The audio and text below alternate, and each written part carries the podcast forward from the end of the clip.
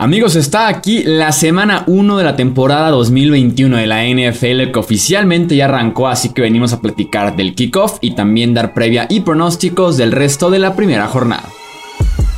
Hablemos de fútbol. Hablemos de fútbol. Noticias, análisis, opinión y debate de la NFL con el estilo de Hablemos de fútbol.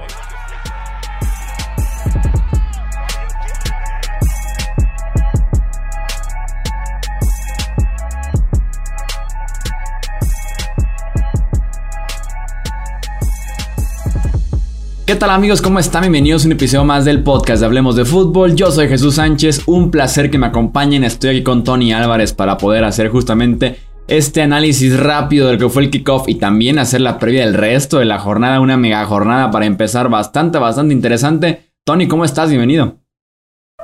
¿Qué tal, Chuy? Un placer como siempre y un saludo a todos los que nos ven y o escuchen el, lo, lo platicábamos en, en broma antes de comenzar a grabar este episodio el juego inicial, el kickoff, solito amerita tal vez un episodio, ¿no? De Hablemos de Fútbol. Pero bueno, trataremos de ser breves porque hay mucho que hablar ahí nada más. Y evidentemente el resto de la actividad dominical y de lunes amerita también su, espacio. Sí, estuvo bastante, bastante buena la victoria 31-29 de los Tampa Bay Buccaneers contra los Dallas Cowboys. Qué buen partido dieron tanto Tom Brady como Dak Prescott en su regreso, ¿no? Se combinaron para 782 yardas, 7 pases de eh, touchdown.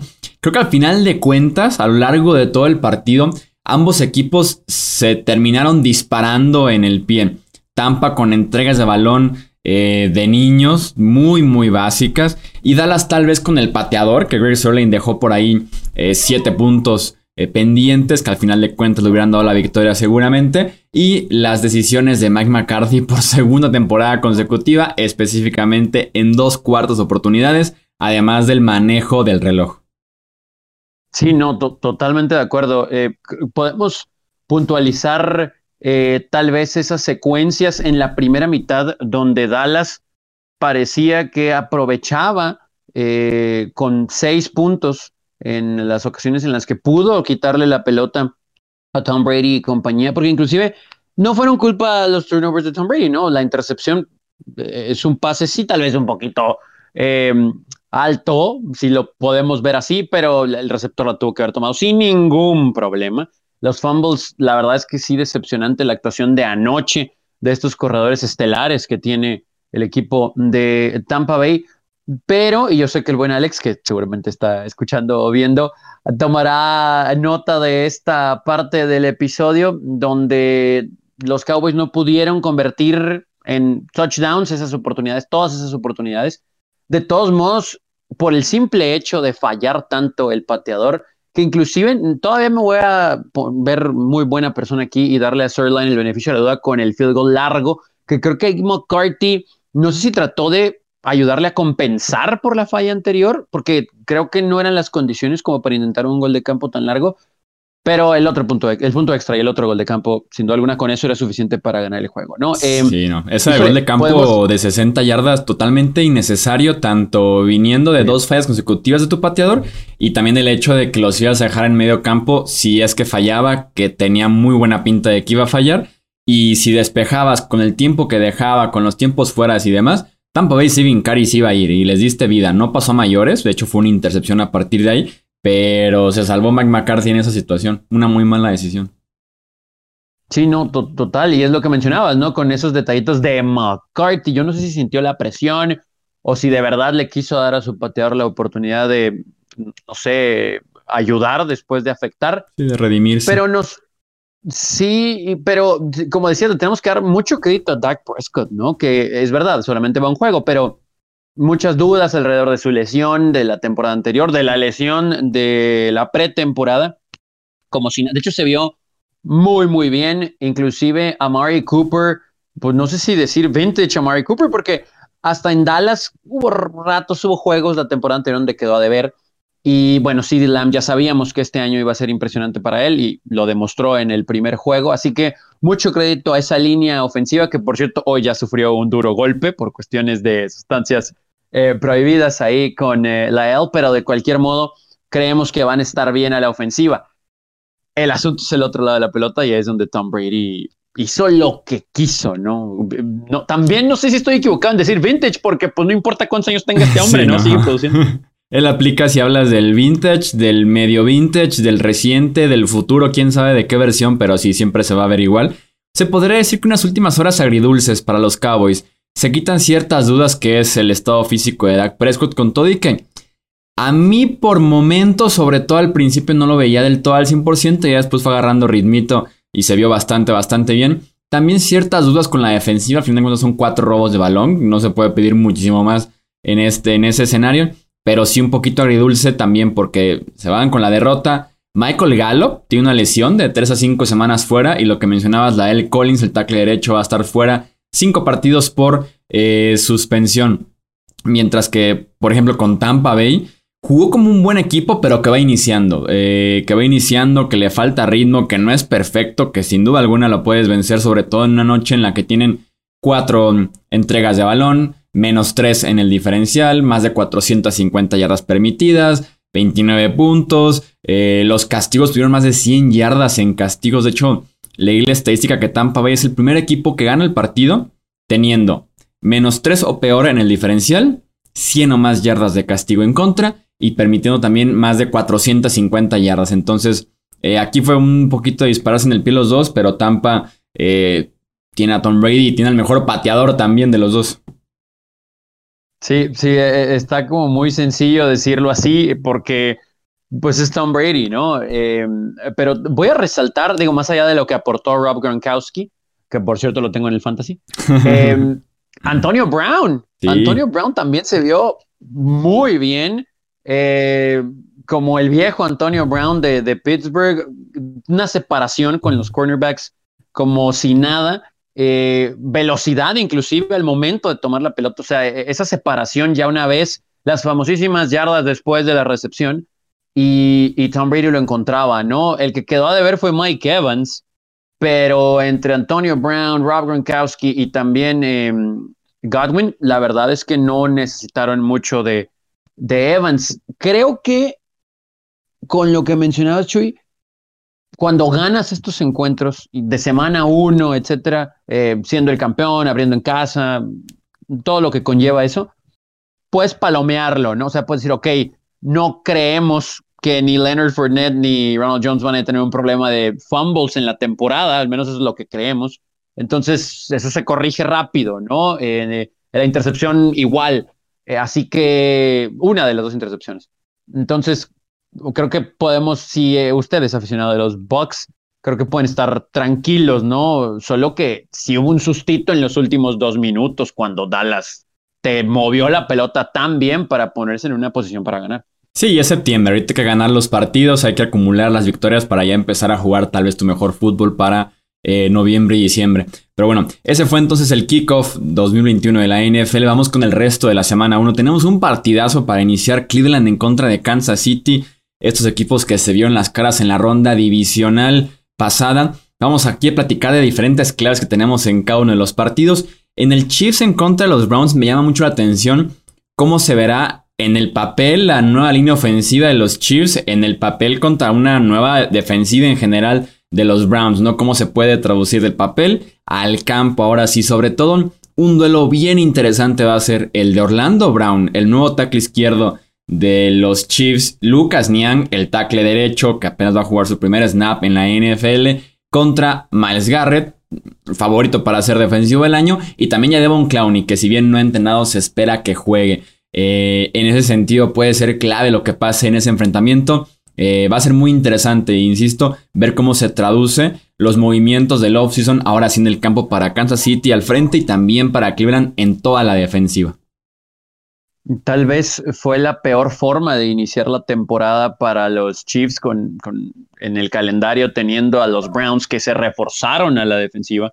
Aquí lo platicamos hace algunos episodios en el previo de la división norte, como inclusive ¿no? el haber obtenido a Jadivian Clowney, que ha sido muy criticado, pero tal vez puede rendir bastante con ese grupo de jugadores sí vemos un escenario donde tal vez Patrick Mahomes esté moviéndose mucho, tanto dentro de la bolsa como hacia afuera. Eh, habrá que ver cómo responden en contra de una dura línea, duro front seven en realidad de, los Browns, y si le pueden crear tiempo, porque yo no creo, que vayan a poder correr la pelota, y honestamente, digo, tienes que intentarlo, pero no va a ser la parte principal del playbook para los jefes el domingo. Sí, no, y curioso porque yo también tenía aquí que se me hacía como el matchup equivocado para iniciar la temporada, pero el otro lado, yo viéndolo como por parte de la defensiva de Cleveland, que puede lucir muy bien en el roster, ¿no? Con todo lo que estuvieron agregando en el draft y también en la agencia libre. Pero enfrentar a Andy Reid en semana 1 a mí me genera muchísimas dudas. Creo que el partido va a estar cerrado. Creo que va a estar muy, muy cerrado, muy competitivo. Tal vez dos de los tres mejores equipos de la conferencia americana pero me tengo que ir con los Chiefs, que es el equipo que está un poquito mejor formado, además de que está jugando en casa. Sí, yo, yo también me, quedo con ellos. Yo quiero ver también cómo OBJ se readapta eh, a esta ofensiva y qué tanto lo van a involucrar, porque sabemos que el fuerte es el juego terrestre y cuando Baker Mayfield ha tenido que pasar la pelota, pues se ha beneficiado de eso. Quiero ver qué tanto lo involucran y si puede ser factor en realidad, en contra de una secundaria, vamos a decir que buena de, de Kansas City, también lo acabamos de, platicar, pero con ciertas dudas en general a la defensiva, ¿no? Pero creo que sí el factor Mahomes en Arrowhead. Eh, eh, obviamente tenemos que dar la ventaja a los Chiefs. Y ojo con esa defensiva secundaria que su mejor hombre por bastante es Taran Matthew. Al momento de grabar este podcast, el tipo sigue en la lista de COVID-19 porque dio positivo. Está vacunado, hay más chances de que pueda regresar, pero de momento positivo y sigue en esa lista. Eh, pasamos a otro partido muy interesante en la conferencia americana. Steelers de visita con los Buffalo Bills. Eh, ¿Qué tienes tú como clave de este partido, Tony?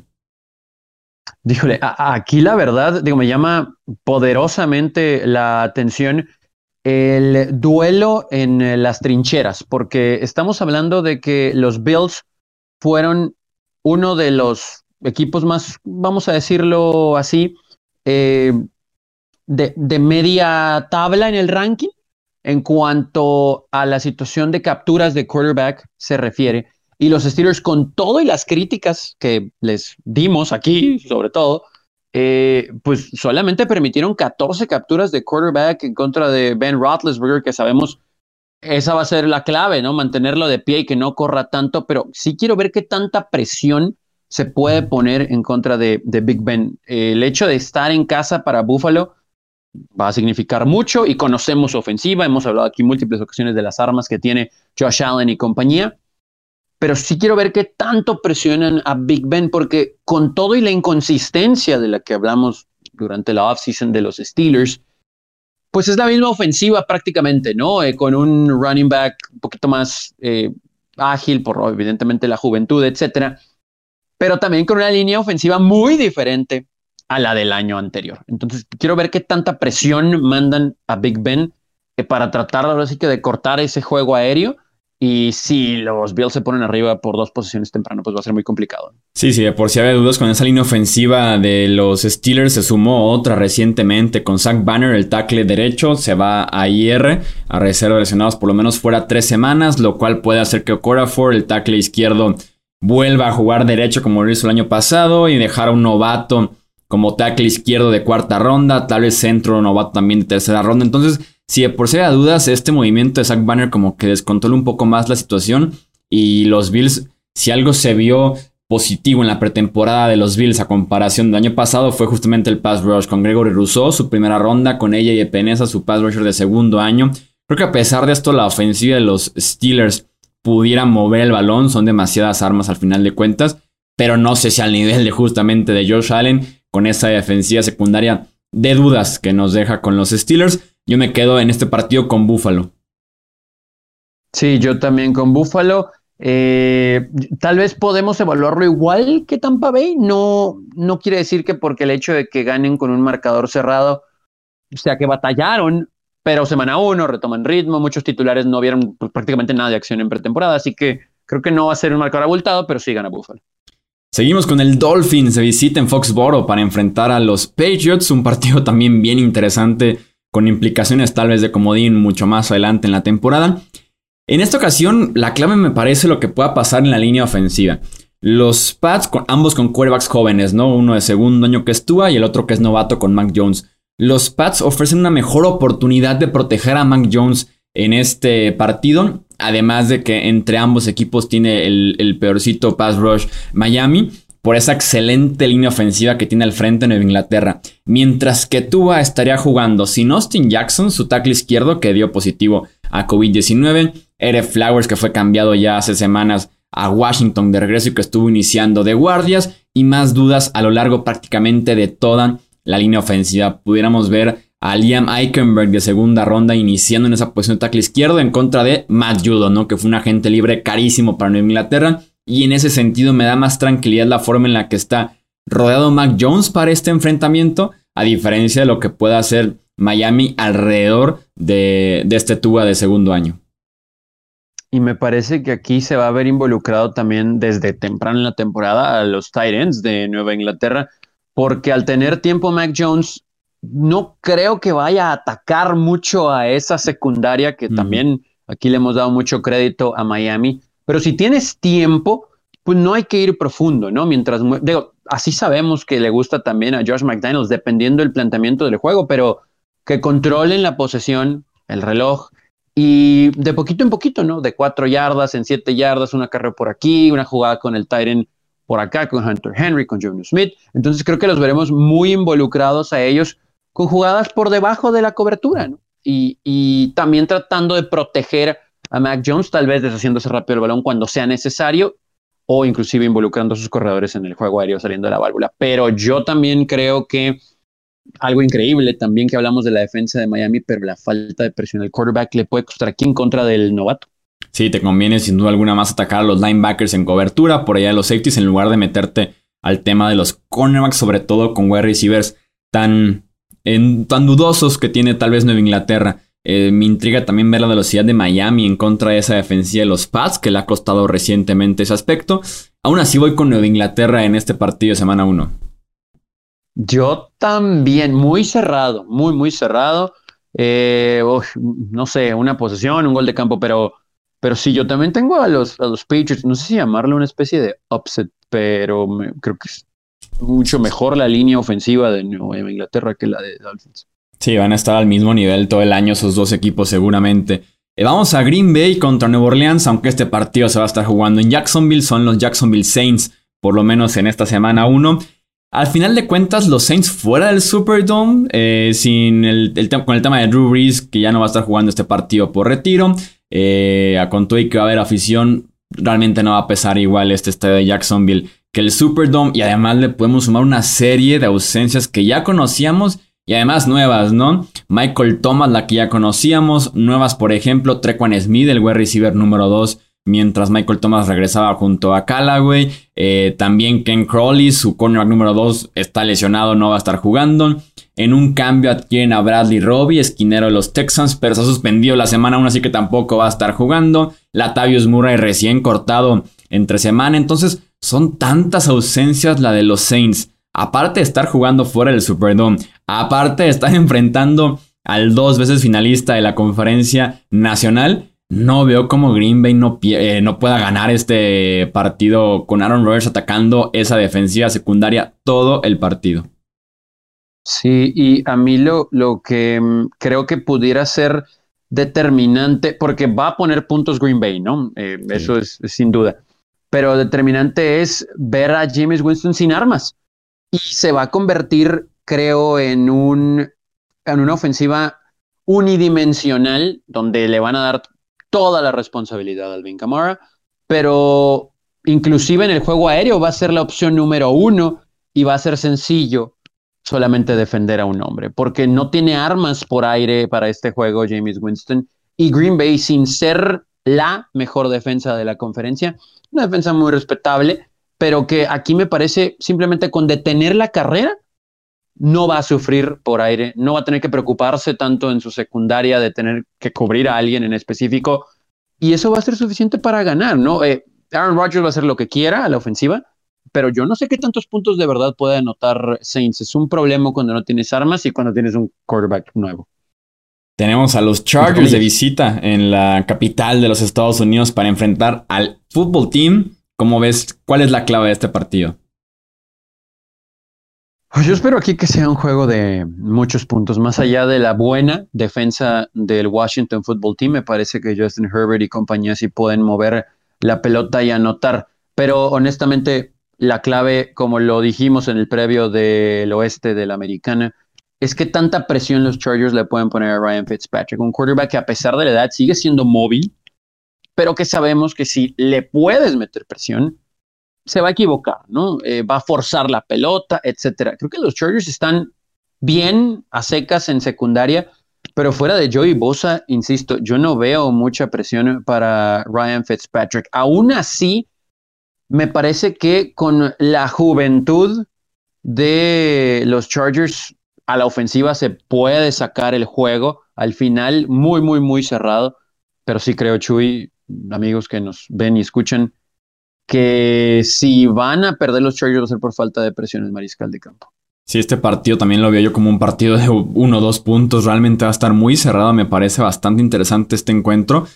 Me gusta el reto que va a ser para esta nueva línea ofensiva de los Chargers el enfrentar ese pass rush de Washington, ¿no? La responsabilidad de mantener limpio y con tiempo a Justin Herbert, de Rashawn Slater, el tackle ofensivo novato, el regreso de Brian Bulaga, Corey Linsley en el centro enfrentando a Chase Young, Montez Sweat, Allen, Daron Payne y compañía. Va a ser bien interesante lo que pasa ahí en las fronteras. Es donde se puede definir, ¿no? Con todo y que Justin Herbert fue muy bueno el año pasado, eh, lanzando en contra de la presión.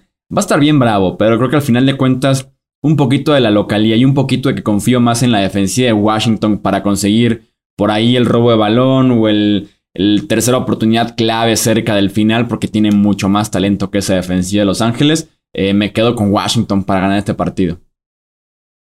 Sí, eso, eso sería lo obvio. Tal vez me está ganando un poquito el corazón, pero creo que Herbert va a encontrar la forma de, de sacar el juego al final. Tal vez en la última serie ofensiva.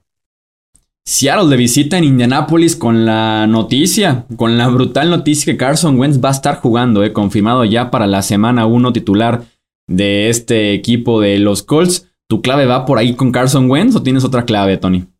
No, por supuesto, por supuesto va por ahí. Vamos a ver mucho a Jamal Adams cerca de la línea ofensiva porque eso es lo que tiene que hacer Seattle, ponerle presión a Carson Wentz. Eh, no sé qué tanto se vea el por las que mueres, ¿no? Eh, ok, vamos a meter presión, pero eso tal vez implique que estén mucho cobertura hombre a hombre. Y si Carson Wentz, con esa muy buena línea ofensiva, tiene el tiempo suficiente para conectar, por ejemplo, con eh, Michael Pittman Jr. en alguna trayectoria cruzada, con el mismo Pascal, etcétera, los pueden quemar y no que dudemos de Seattle, pero se va a enfrentar también a una defensiva top en la liga. Evidentemente la clave va a ser qué tan cómodo puede estar Carson Wentz en la bolsa de protección sumado al ritmo, ¿no? ¿Cuánto va a tardar en encontrar ese ritmo con nuevos compañeros después de la lesión? ¿Cuántas prácticas de verdad fueron suficientes para él? Eh, esa va a ser la clave, ¿no? Si Seattle le pone la presión suficiente a Indianapolis, van a sacar el juego. Sí, no confío yo para nada en la ofensiva de los Colts, por lo menos temprano en el año, ¿no? Porque justamente es eso, cuando entrenó Carson Wentz, eh, se perdió gran parte de agosto por el tema del pie, ¿no? Por lo que fue operado.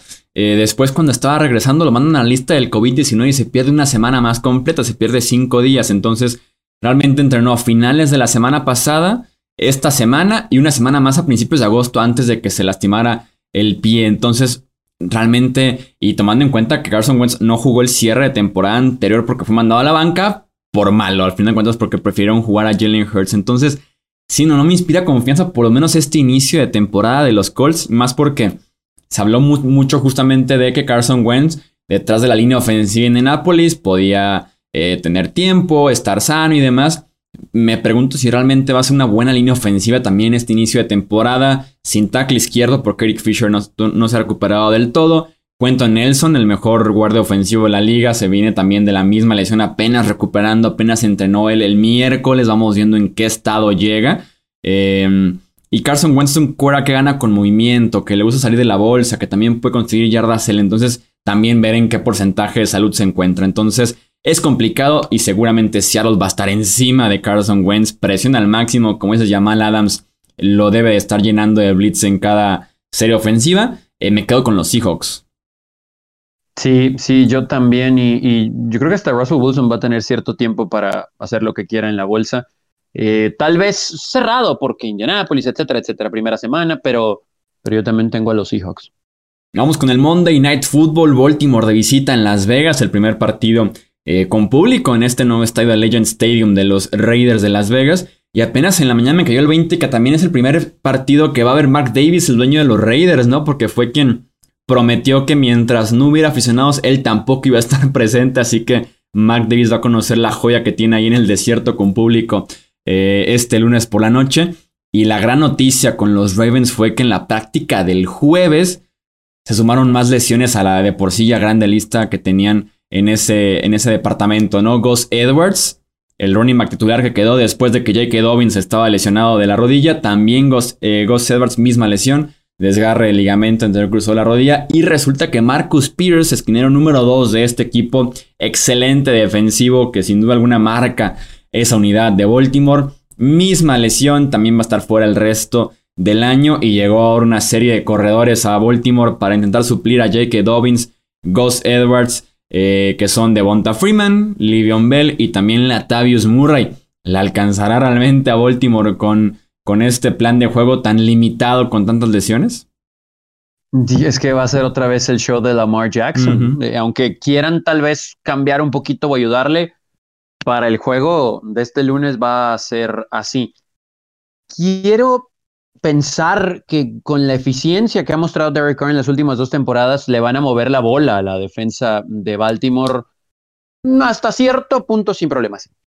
Pero ahora, que las nuevas eh, adquisiciones de, de Chucky, de John Gruden, eh, puedan ser eficientes en contra de Lamar, también está por verse, porque, por ejemplo, eh, bueno, Corey Littleton es un, es un muy buen jugador, pero KJ Wright, Denzel Perryman, ¿Qué tanto van a poder contener a Lamar Jackson? A lo que quiero llegar es que si bien son jugadores que los Raiders vieron y, tomaron la oportunidad de adquirirlos, yo insisto, lo platicamos también hace unos días, ¿por qué no están entonces en un equipo contendiente? Creo que han perdido un paso, evidentemente la veteranía, etcétera, lesiones también involucrados, y no sé qué tanto vayan a contener a Lamar, pero también, Chuy, amigos, si llegamos al último cuarto y es Lamar el que tiene que hacer todo, va a ser complicado. Y honestamente va a hacer todo, porque no tiene juego terrestre, solamente tiene un receptor. Ahorita al menos un receptor. Entonces, ay, yo, híjole, eh, no sé, no sé, Chuy. Eh, de todos modos, me cuesta mucho trabajo ir te ayudo. yo, yo, yo subí con los Raiders, eh, te ayudo para que te animes. Voy con los Raiders junto a mí. Ah, está bien. Primer juego en Las Vegas con gente no, va en contra de lo que tengo aquí atrás, pero ok, está bien, eh, voy, a ir con los Raiders porque va a ser complicado para Lamar. O sea, llega un momento en el juego en el que va a ser complicado.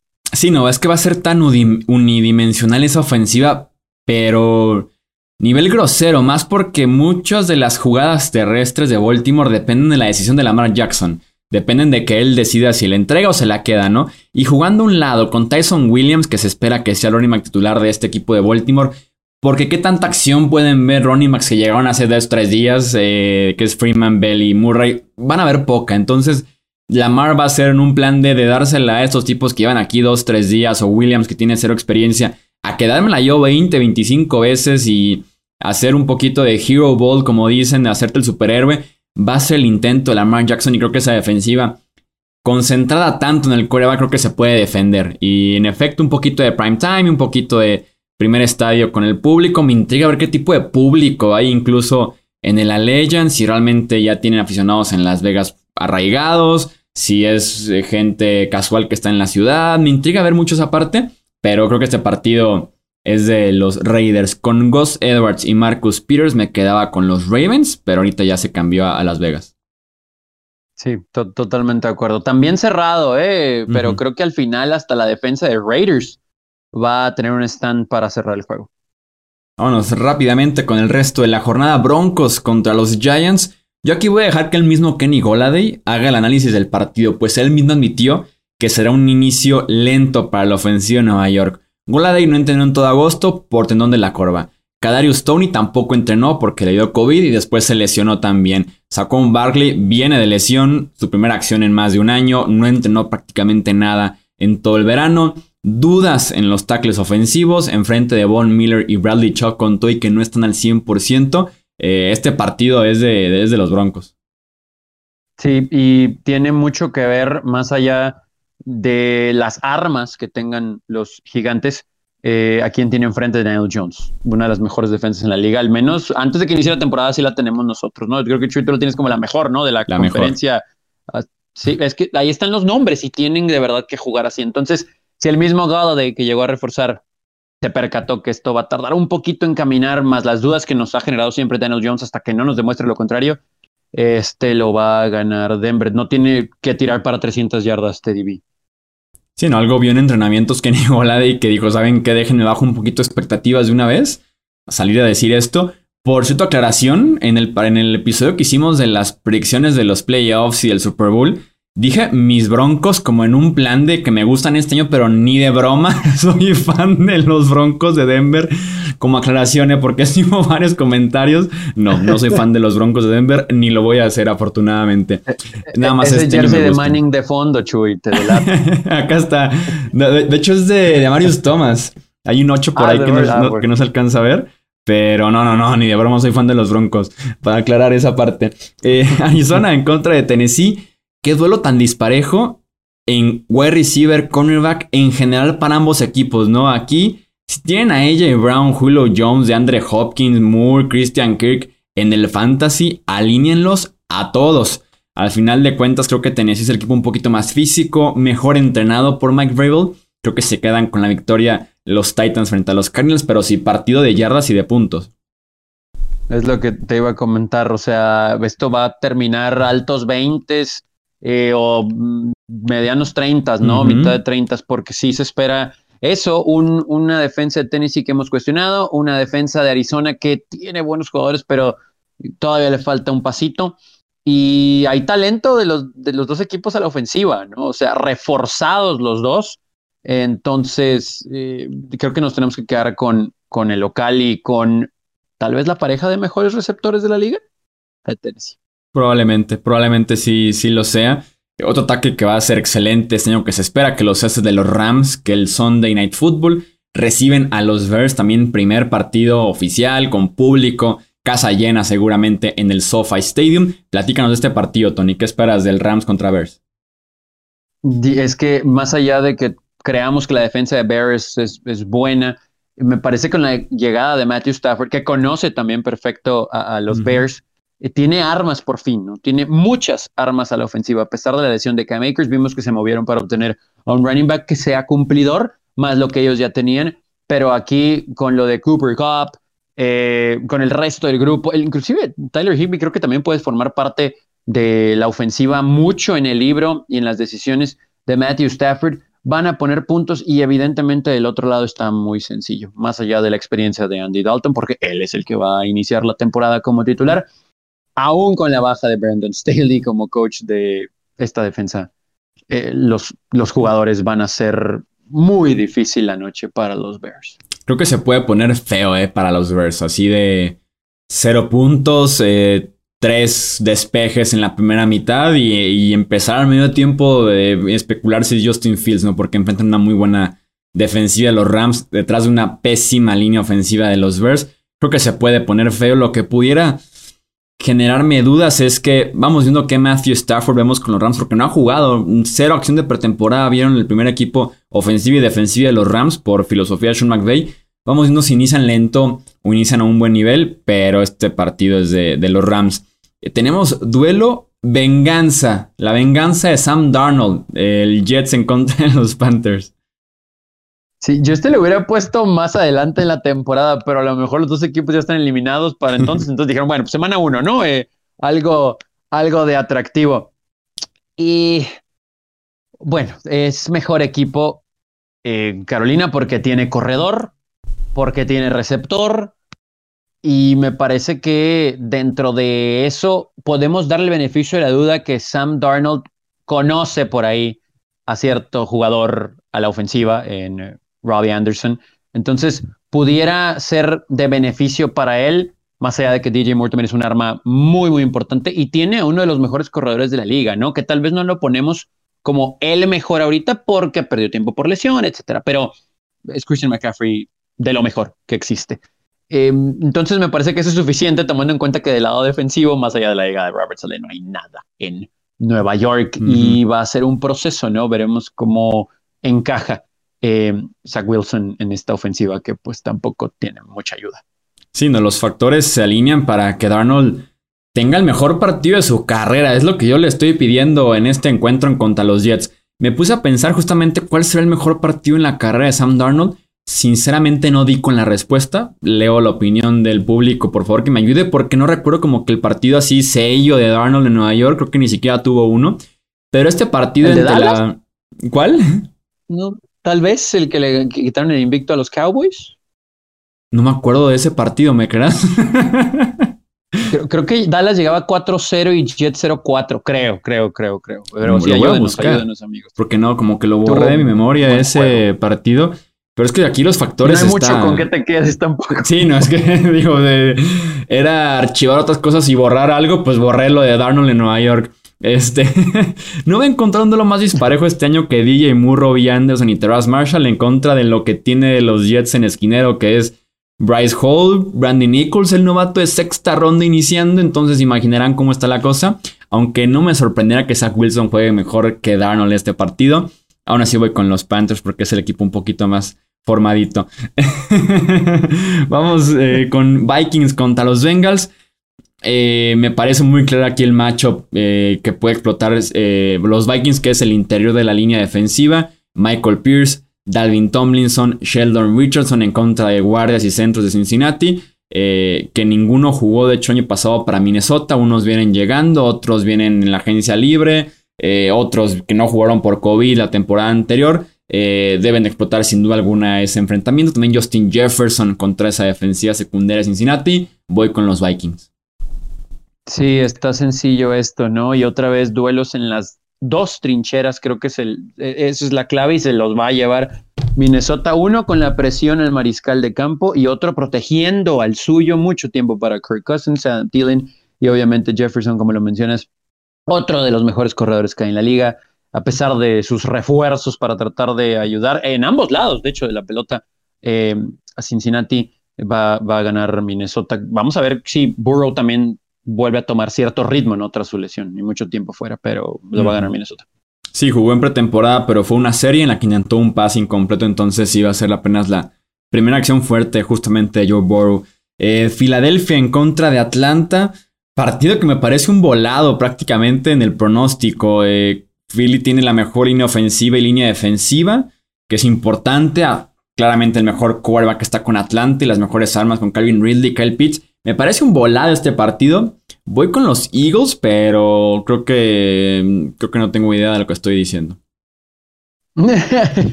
Yo voy con Atlanta nada más por la experiencia de, Matt Ryan y, bueno, pues también de Calvin Ridley pero creo que vamos a comenzar aquí a ver los destellos de Kyle Pitts, que estamos esperando ya por fin verlo en acción. Y aparte no hay secundarias, ¿no? Entonces también va a ser, un, yo creo que sí va a ser un duelo de muchos puntos, pero creo que al final lo ganan los Falcons. Por eso el factor experiencia nada más. Sí, aquí va a haber yardas y puntos. Nos quedan dos partidos, eh, San Francisco contra de Detroit. Eh, ¿Cómo ves este encuentro? Tu clave y tu pronóstico. Pues es que Detroit, digo, tiene a Dan Campbell, ¿no? Muy, muy motivador, pero poco que ofrecer, honestamente. Eh, me intriga, nada más, ahora sí, como una especie de acotación, ver a Jared Goff. Qué tan cómodo está en esta ofensiva, donde en esencia no tendría tanta presión eh, que la que se esperaba, ¿no? Pudiera verse en, Los Ángeles, porque las expectativas son muy bajas pero no tiene armas, ¿no? Entonces no sé qué también se podrá evaluar. Ya del otro lado, pues San Francisco tiene todo, ¿no? Mientras tenga salud, tiene todo San Francisco. Mientras se proteja a Garoppolo, tomará mejores decisiones. Tienen un juego terrestre muy bueno porque su línea es muy buena. Receptores ágiles que pueden complicar mucho una secundaria que tampoco tiene nada de nombres en Detroit. Y su defensa, insisto, mientras esté sana, pues van a atacar muy fácil a Goff, no este lo ganan los 49ers. También es el regreso de Jimmy Garoppolo como cuera titular de los San Francisco 49ers. Vamos viendo qué tanto juega Trey Lance porque estuvo entre semana muy limitado por una fractura en un dedo de la mano. Eh, Taylor Decker, el tackle izquierdo de los Lions, va a estar fuera un ratotote. Eh, parece que Penny Sewell, el novato de primera ronda, después de que la pasara muy mal como tackle derecho por necesidad, vaya de resultar al lado izquierdo, donde sí jugó en Oregon. Y esa línea ofensiva ya no luce tan bien, tal vez en el papel. Eh, y Nick Bosa también está de regreso para hacer la pesadilla de Jared Goff. Voy con San Francisco. Y para cerrar el duelo de duelos de la semana, Jacksonville en contra de los Houston Texans. Diré que los Jaguars tienen las estrellas de este partido, entre comillas, pero Houston el roster un poquito más completo. Eh, la experiencia del staff de cocheo, por más que ambos sean nuevos, está del lado justamente de los Texans, porque Urban Meyer viene del colegial. Este partido también está muy bravo. Al principio como que quería ir con Houston, un poquito del underdog en casa, la seguridad del roster más completo, pero creo que el talento de Jacksonville se puede imponer al final de cuentas, pero este partido está complicado, creo yo. Sí, porque si bien hemos dicho que hay mucho parche en Houston, pues no deja de ser gente experimentada que tiene rato en la liga y que del otro lado creemos que el techo es muy alto para todo el equipo de Jacksonville, pero no en el inicio de esta etapa. Podemos argumentar que Tyrod Taylor no tiene intercepciones, tal vez que tampoco tenga tanta presión, pero al final sí creo que la juventud de la ofensiva de Jacksonville eh, con un Lawrence que digo, a ver cuánto tiempo se le puede dar. Tampoco es como que hay mucho miedo del lado defensivo de Houston, pero creo que puede hacer ahí unas jugaditas, moverse con pies. Tiene un muy buen corredor en James Robinson, tiene a DJ Shark. Eh, creo, creo que eso es suficiente para sacar el juego, pero aquí sí, mejor no meta a nadie en el fantasy, porque creo que puede terminar algo así como un 20-17 o algo, algo por el estilo. Sí, algo, algo muy bajito, sin duda alguna. Vamos viendo qué tal ese partido de Jacksonville en contra de Houston. Leemos pronósticos, ya saben, en Twitter, Facebook e Instagram de Hablemos de Fútbol o también aquí en comentarios del canal de YouTube. También dejen su like, su comentario, su suscripción, campanita para que no se pierdan el recap de la semana 1 que va a ser justamente el siguiente episodio aquí en el podcast de Hablemos de Fútbol. A nombre de Tony Álvarez, yo soy Jesús Sánchez, disfruten la semana 1 y eso es todo por este episodio. Gracias por escuchar el podcast de Hablemos de Fútbol. Para más, no olvides seguirnos en redes sociales y visitar hablemosdefutbol.com.